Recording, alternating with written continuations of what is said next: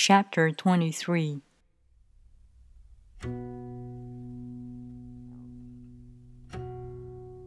Express yourself completely, then keep quiet.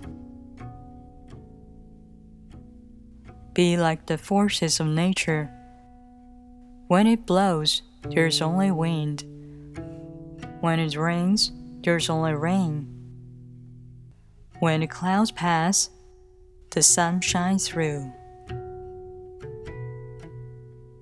If you open yourself to the Tao, you're at one with the Tao, and you can embody it completely. If you open yourself to insight, you're at one with insight, and you can use it completely. If you open yourself to loss, you're at one with loss, and you can accept it completely.